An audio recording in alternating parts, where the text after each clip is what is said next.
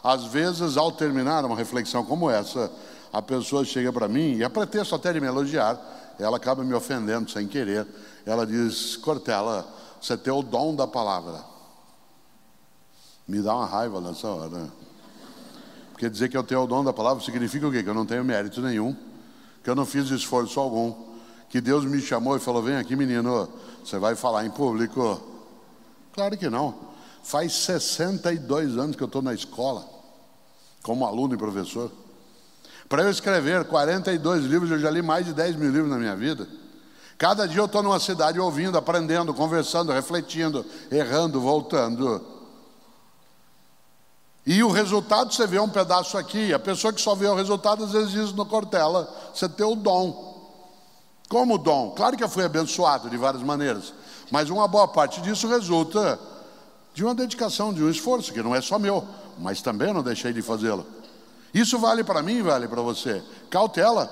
Hoje, uma parte das pessoas esquece dessa reflexão. Outro dia, o Marcelo Tass, com quem eu tenho um livro chamado Basta de Cidadania Obscena, ele retomou numa palestra uma fala minha que algumas pessoas aqui talvez já tenham visto eu mencionar esta ideia, a noção de esforço, esforço. E eu conto isso sempre que eu posso. Meus filhos cresceram, os três, com uma ideia que pode até parecer meio perversa, mas ela tem uma natureza pedagógica. Desde que eles eram pequenininhos, eu dizia para eles o seguinte: no dia que você fizer 12 anos de idade, eu vou contar para você qual é o segredo da vida. No dia que você fizer 12 anos, eu vou contar o segredo da vida. E todos eles aprenderam. Tanto que todos têm sucesso, são decentes, todos têm capacidade de se dedicar, esforçar. E eu dizia: vocês vão ter aos 12 anos isso. E quando eu contar para você, não conte para os teus irmãos, espere chegar a tua hora e a deles.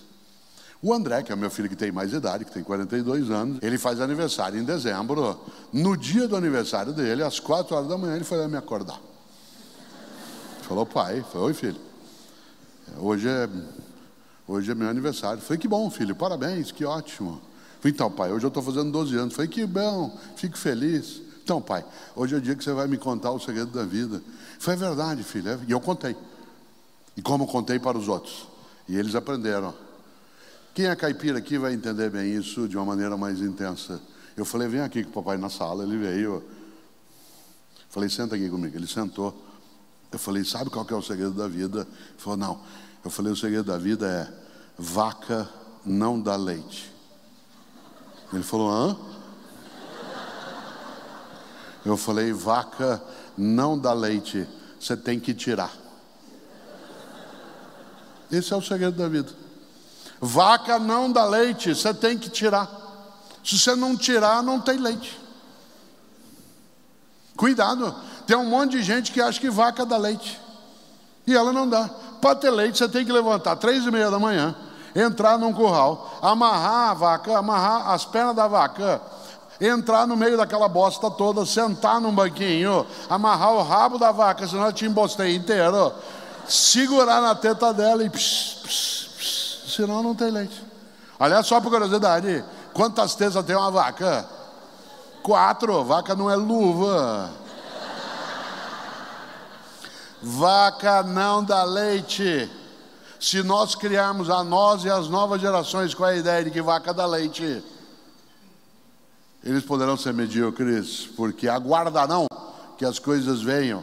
O estudo, a profissão, a competência, exige dedicação, esforço, habilidade. Claro, hoje fica até mais fácil. Às vezes você tem, eu escrevi isso num livro chamado Educação, Escola e Docência. Um, às vezes você tem o teu filho de 14 anos e chega para você e fala, pai, eu não vou fazer faculdade. Pai, por que não vai? Bill Gates não terminou a faculdade. Steve Jobs não terminou a faculdade. Mark Zuckerberg não terminou a faculdade. Por que eu vou terminar a faculdade? Porque não vai nem fazer. Nessa hora você tem que chamar teu filho num canto e dizer: Filho, vem aqui com o papai. De fato, Mark Zuckerberg não terminou a faculdade e inventou, junto com um brasileiro, uma coisa estupenda que é o Facebook. Ele não terminou, ele largou. Mas sabe o que, que ele largou? A faculdade ele largou? Aí você tem que falar bem alto no ouvido dele: Harvard! Ele largou Harvard, que é a melhor universidade do mundo. Um ano em Harvard equivale a 30 numa unisquina qualquer. Então, papai concorda com você. Você quer fazer como Bill Gates, como Zuckerberg, faço com você um trato sem volta, tá bom? Concordo com você, parabéns. Primeiro você entra em Harvard, depois você larga. Porque se você vai fazer como eles, faça como eles. Essa perspectiva é exatamente para impedir que as novas gerações e nós, que temos mais idade, caiamos exatamente nessa armadilha que é tudo bem, dá para o gasto. Cautela. A mediocridade na vida, no afeto, na relação, ela é muito redutora.